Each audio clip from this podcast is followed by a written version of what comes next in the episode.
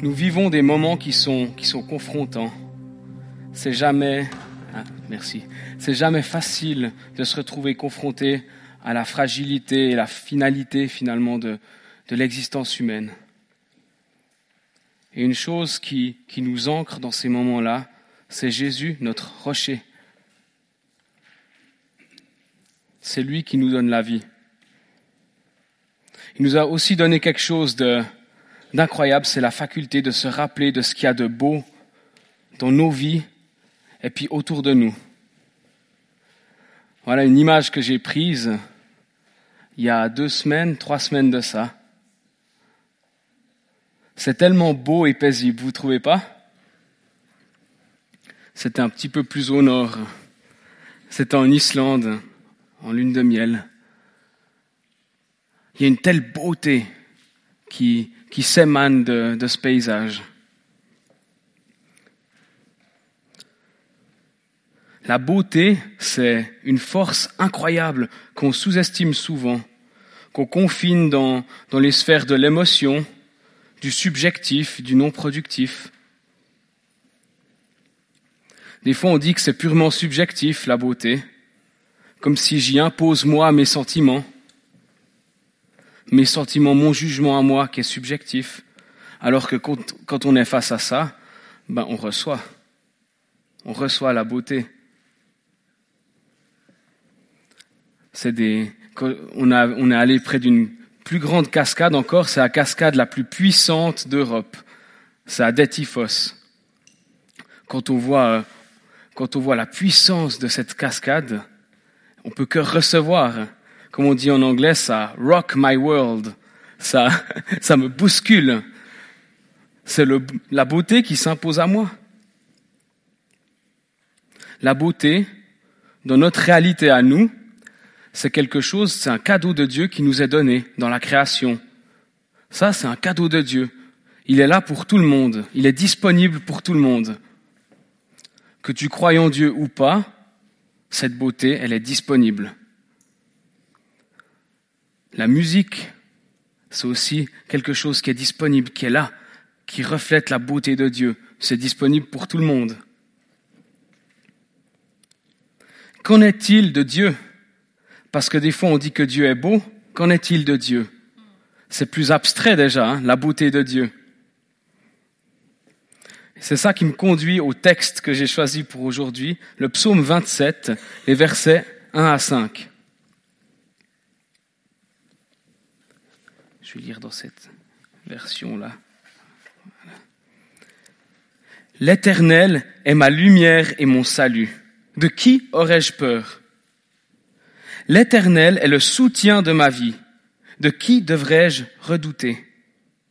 Quand les méchants s'avancent contre moi pour faire de moi leur proie, ce sont eux, mes persécuteurs, et mes ennemis qui trébuchent et tombent. Si une armée prend position contre moi, mon, cœur n'éprouve aucune crainte. Si une guerre s'élève contre moi, je reste malgré cela plein de confiance. Je demande à l'Éternel une seule chose que je désire ardemment. Je voudrais habiter toute ma vie dans la maison de l'Éternel pour contempler la beauté de l'Éternel et admirer son temple, car il me protégera dans son tabernacle le jour du malheur, il me cachera sous l'abri de sa tente, il m'élèvera sur un rocher. Waouh. Il y a pas mal d'éléments ici. Hein. C'est un psaume du roi David. Il commence par euh, déclarer qui est Dieu pour lui. Il dit que Dieu, c'est sa lumière. Son lumière, c'est vite vu, on ne peut pas avancer. La lumière met euh, les, les obstacles qui sont devant nous en évidence. David peut avancer dans sa vie grâce à la lumière de Dieu. La lumière, c'est aussi euh, la connaissance de la vérité. Dieu met en lumière des vérités. Et par ces vérités-là, nous pouvons avancer. Dieu, c'est le salut de David. David sait que Dieu va le délivrer de ses ennemis, que Dieu a le dernier mot sur ses ennemis qui sont bien concrets. Hein. On parle d'une armée, on parle de gens qui veulent euh, l'anéantir. David, euh, euh, pour David, Dieu est son salut. Et pour David, Dieu est son, est son salut aussi dans l'éternité. David, il sait que sa finalité est en Dieu, que ce qu'il attend après sa mort, eh ben c'est Dieu, la remise à Dieu. Alors je sais pas pour vous, moi j'ai pas les mêmes, euh, j'ai pas les mêmes craintes que David. J'ai pas peur que demain il y ait une armée devant chez moi qui vienne camper. Ça, ça va pas, ça va pas se produire. En tout cas pas, pas maintenant. en tout cas pas aujourd'hui, voilà. Mais on a des, menaces très concrètes qui viennent euh, souvent des, des angoisses qu'on a. Par exemple, la crainte de perdre son job, la crainte d'être dans la crainte, la crainte de jamais trouver l'âme sœur, la crainte de plus avoir de sous. Il y a toutes sortes de peurs qui peuvent nous assailler. Ce que David y fait ici, c'est qu'il nous montre un chemin qui est, qui est, comme on dit en anglais, timeless, qui est indémodable. C'est le chemin de la, de la confiance en Dieu. Ça marche tout le temps, pour tout le monde. Et après avoir déclaré qui est Dieu pour lui, David, il va formuler qu'un seul souhait. Ça rejoint un petit peu euh, ce que disait Marc avant par rapport à nos, à nos motivations profondes. David, il avait une motivation profonde qu'il exprime ici. C'est quoi? C'est de pouvoir contempler la beauté de l'Éternel. Contempler Dieu dans son temple. C'est quoi, c'est quoi votre unique souhait par rapport à Dieu? Quel est mon unique souhait par rapport à Dieu? C'est une belle mise en question. J'ai cherché des textes qui parlent de la beauté dans la Bible, de la beauté de Dieu. Je les ai surtout trouvés dans les psaumes. C'est pas étonnant, David c'était un adorateur. David, il aimait contempler l'éternel. David, il avait compris quelque chose de spécial par rapport à la beauté de Dieu.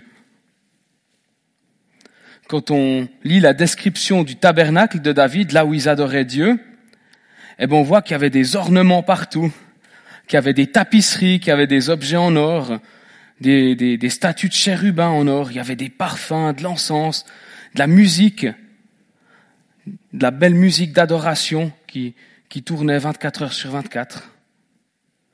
Il y avait même de la viande qui était brûlée. Bon, des fois, le sacrificateur, il pouvait manger aussi. c'est, c'est génial parce que Dieu nous a donné cinq sens et puis ces cinq sens étaient parfaitement pris en compte dans ce tabernacle de David. Tout y était. Alors nous, on fait de notre mieux ici.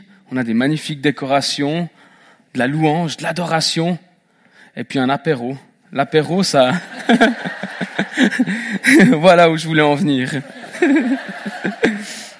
ça participe à la beauté du moment. C'est ça? C'est très important. Dieu nous a donné cinq sens pour expérimenter la beauté ici-bas.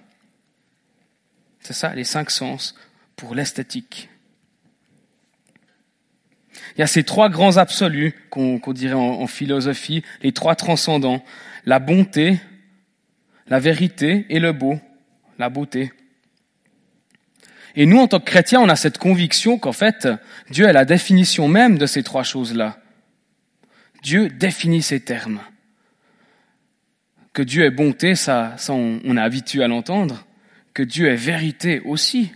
On peut parler des heures sur la vérité biblique, comment comprendre la vérité biblique? Mais la beauté, c'est un peu plus difficile. La beauté, elle s'expérimente, comme David l'expérimentait dans le tabernacle. David expérimentait la beauté de Dieu dans l'adoration. Et c'est ce qu'on vient de vivre en fait. J'aime ces moments. Des fois, on dit qu'on pourrait répondre à toute question par, euh, par euh, Jésus. Et c'est un peu vrai, là. Explique-moi la bonté, Jésus. Explique-moi la vérité, Jésus. Explique-moi la beauté, Jésus.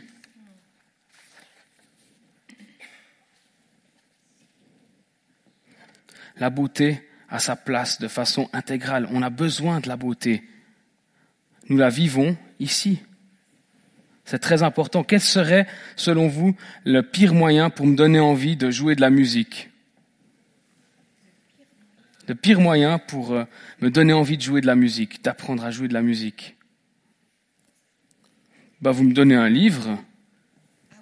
Vous me donnez un livre avec du solfège dedans. C'est nul, ça marchera pas. Ça n'a pas marché. En tout cas, pour moi, ça n'a pas marché. Et, et encore maintenant, eh ben, donnez-moi une partition à lire à vue. Bof. C'est pas très brillant. Mais montrez-moi une vidéo de, de Jimi Hendrix qui joue de la guitare. Alors là, oui. Là, ça marche. Là, il y a quelque chose. Là, là ça marche parce que j'expérimente cette beauté. Bien sûr qu'il y a la vérité là-dedans, hein, parce qu'il y a la théorie musicale là derrière, c'est la colonne vertébrale, hein, c'est très important la théorie musicale.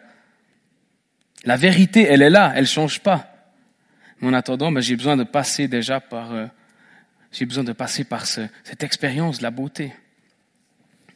Alors j'en fais pas un dogme par rapport à la foi chrétienne, mais la beauté, est une dimension très importante.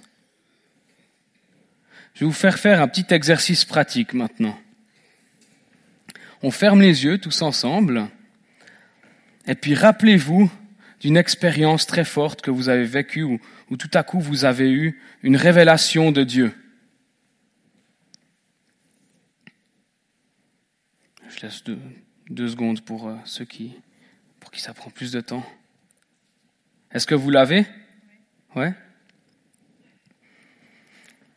Moi, je l'ai aussi. C'est quand je me suis converti et puis que qu'il y avait de la musique. Il y avait même Joël Murner qui joue des fois ici, qui jouait.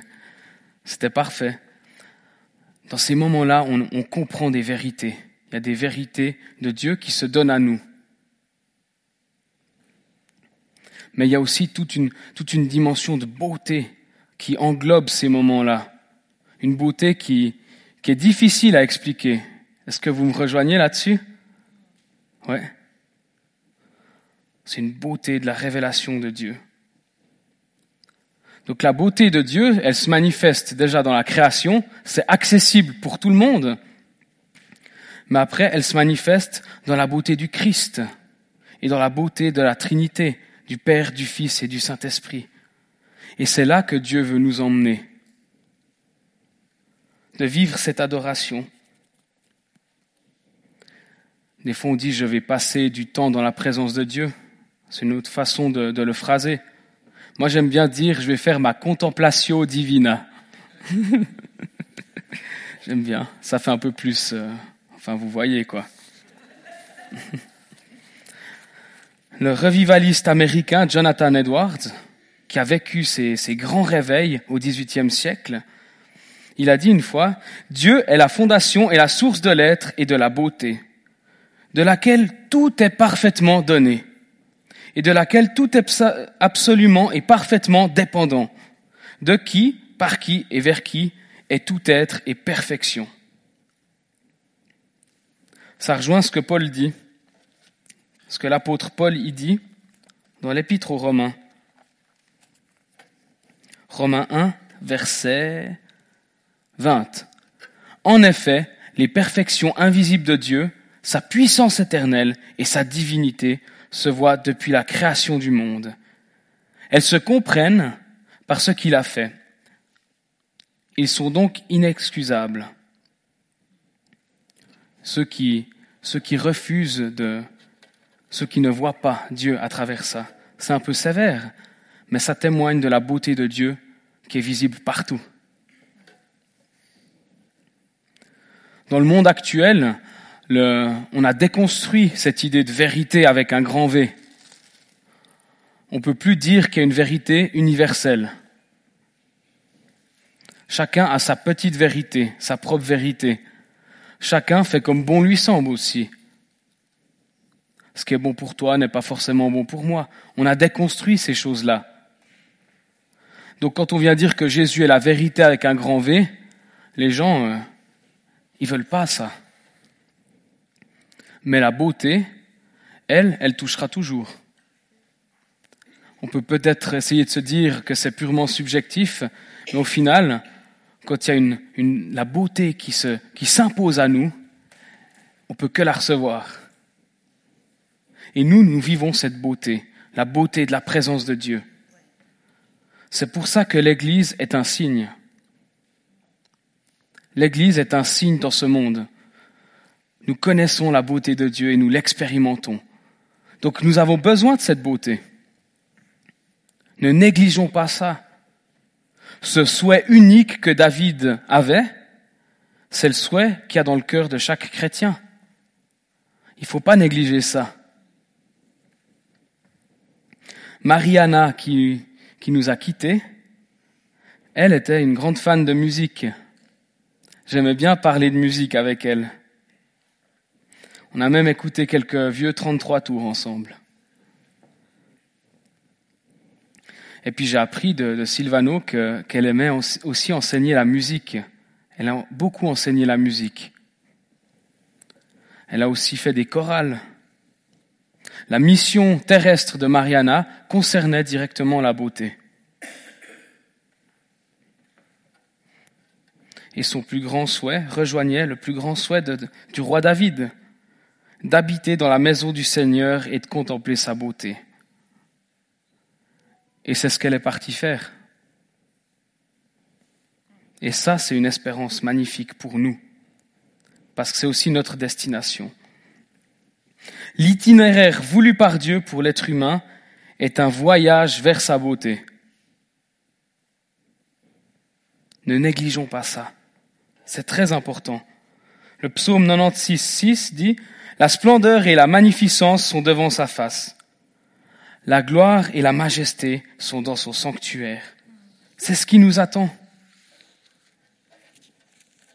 Un peuple de Dieu qui, qui, une église qui connaît la beauté de Dieu, qui l'expérimente, eh ben, elle aura un fort impact aussi dans ce monde. Et pas que dans les arts, dans plein d'autres domaines. Donc avec ça, euh, si on a des fausses conceptions, des fois d'un Dieu austère, il faut que nous puissions faire la place à sa beauté dans nos vies, dans nos cœurs. C'est là-dessus que je vais vous laisser. Que Dieu vous bénisse.